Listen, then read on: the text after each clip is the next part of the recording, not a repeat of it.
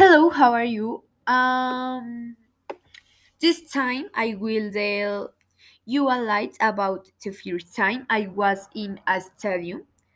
Mm, I was very excited because Colombia holds playing against Chile and it was a decisive match for the country because mm, because we knew if we were eliminated or if we were going to the final.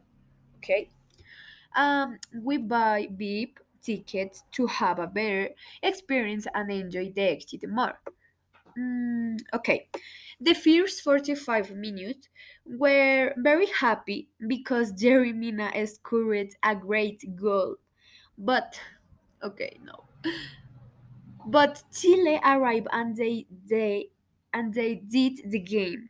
We went to penalties and Ospina The and Ospina did well, but not enough to win well.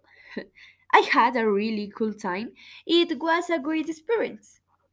Um, thank you.